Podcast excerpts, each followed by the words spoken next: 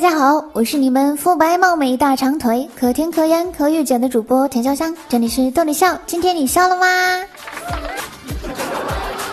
这期节目是散装段子，马上开启咱们欢乐的时光吧。语文课上，老师提问：谁能用例子来阐明没有永远的朋友，也没有永远的敌人，只有永远的利益呢？刚说完，小明就站起来了。老师，我知道是斗地主。没毛病呀。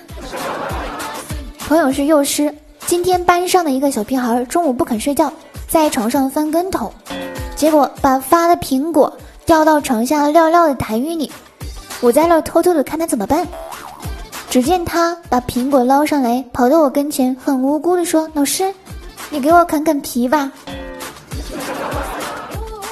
女儿在做作业，突然问妈妈：“富的反义词是什么呢？”妈妈说。当然是穷了。女儿又说：“那足的反义词应该是手吧？”妈妈点点头。很快，女儿做完了作业，妈妈拉起作业本检查，发现有道题是“富足”的反义词是什么？再一看，女儿的答案是“穷手”。校长在台上发言：“金钱买不了时间，买不了健康，买不了知识，所以我们要学会珍惜。”这时，小明噌的一下就站起来了。买不了知识，为啥还收学费啊？小外甥刚上一年级，有一次语文考试得了七十四分。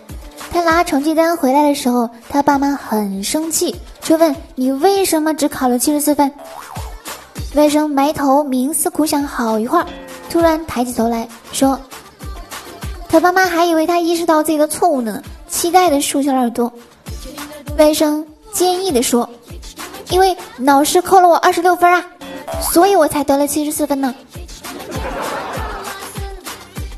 小明上课玩手机，美女英语老师说道：“小明，起来翻一个句子，该句子为 Are you free tonight？” 小明当时很慌，结结巴巴的说：“你今天晚上免费吗？”翻译完，全班寂静。两秒后，全班大笑。英语老师笑着喊道：“你给我滚出去！”同事李四买了果六，我羡慕的说：“哥们儿，土豪呀！”李四得意的说：“我买的二手手机又便宜又能装逼，兄弟学着点儿。”李四买了汽车，我又羡慕的问：“哥们儿，这得十几万吧？”李四说：“我买的二手车只要新车的三分之一，兄弟学着点儿。”后来李四结婚了，我、我、我、我一直忍着没有说话。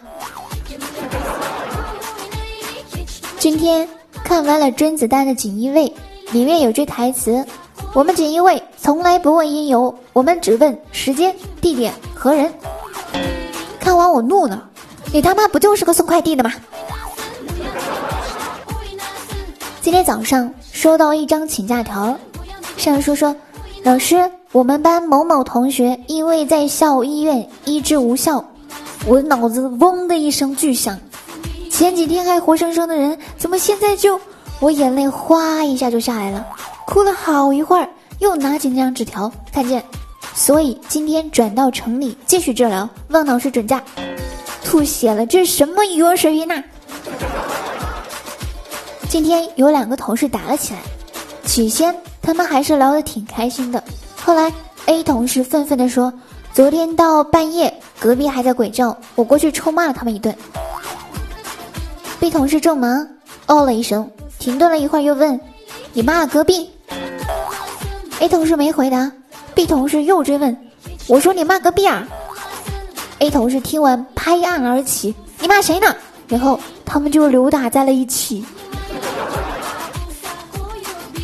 是买骏马，西市买鞍鞯，南市买辔头，北市买长鞭。原来木兰从军的目的就是实现买买买的愿望呢！真搞不明白，你打麻将手气那么差，是怎么赢到钱的？我打麻将不靠手气啊，那你靠啥？脚气，因为我只要一脱鞋，他们仨全迷糊了。哇，这样也可以呢！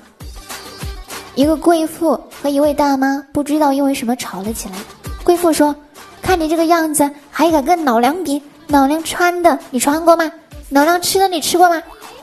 大妈淡淡的回了一句：“我没穿过的就是纸，我没吃过的就是屎。”说完扬长而去。单位一大哥太抠门了，问他：“宿舍离公司只有三百米，你干嘛每天骑自行车了？”他反问：“皮鞋多少钱一双？单车内胎多少钱一条？”我无言以对。又问他：“你这么节俭，为啥每天午餐？”总吃六元一碗的饺子，不吃五元一碗的面条了。他眉毛一挑，反问：“饺子上面有时候会挂着一两根面条，可是面条上能挂着饺子吗？”昨晚上睡不着觉，半夜了，哎，想想那就数羊吧，应该能睡着。一只羊，两只羊，三只羊，烤全羊，涮羊肉，啤酒扎啤。睡你妹的！不睡了，出去消消。晚上啊，和一个客户应酬，身上沾了一些女人的香水味，怕老婆生气，在小区楼下的火锅店待了很久才回家。没想到他表现的比以往任何一次都生气，他愤怒的说：“你现在是越来越过分了啊！”我心想：坏了，莫非是闻到香水味了？只听老婆接着道。吃火锅，你竟然不叫我去剪头发。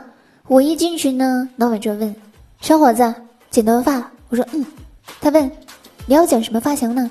我说：“老板，给我剪个能找到女朋友的发型。”老板听完，点燃一根烟，从烟雾中吐出一句话：“这真是个大活儿啊。”大学里最可怕的信任，就是一个学渣跟另一个学渣讲题，一个敢讲，一个敢听。事实证明啊，隐藏私房钱最好的办法，还是藏在股市里。很神奇啊，一转眼，我自己他妈都找不到了。